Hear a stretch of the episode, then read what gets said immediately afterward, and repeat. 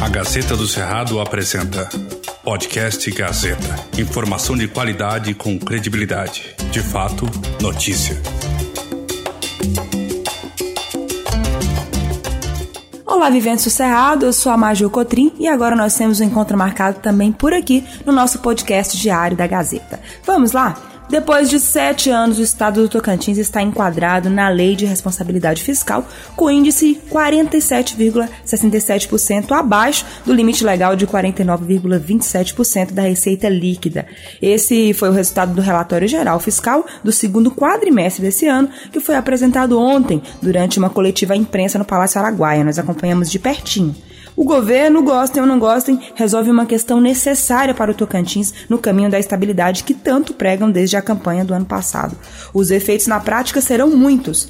No palácio, o clima era de satisfação, mas também pé no chão porque ainda há muitos desafios. Conforme os dados, houve um crescimento de 8,89% dos recursos do Tesouro, que equivale a 320 milhões de janeiro a agosto desse ano, comparado com o mesmo período do ano passado.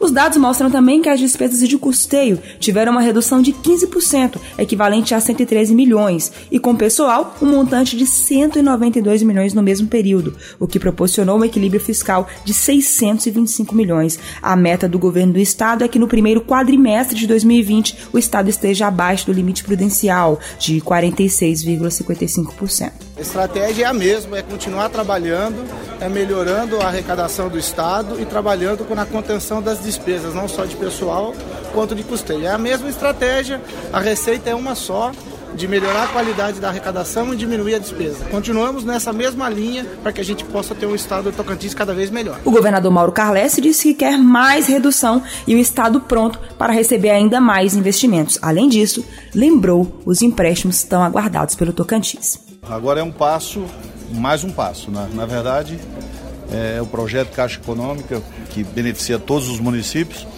está é, tá só esperando o enquadramento do Estado para fazer a liberação e assinar o contrato definitivo.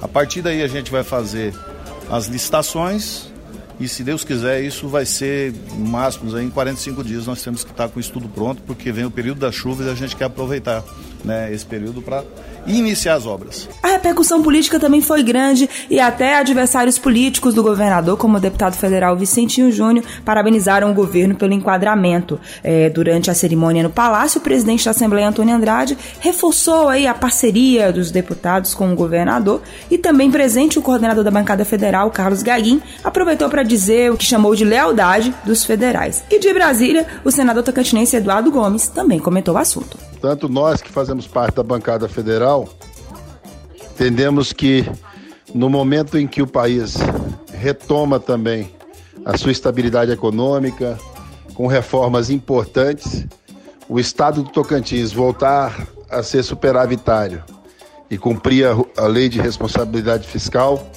deixa o estado numa posição estratégica para atrair um número maior de investimento.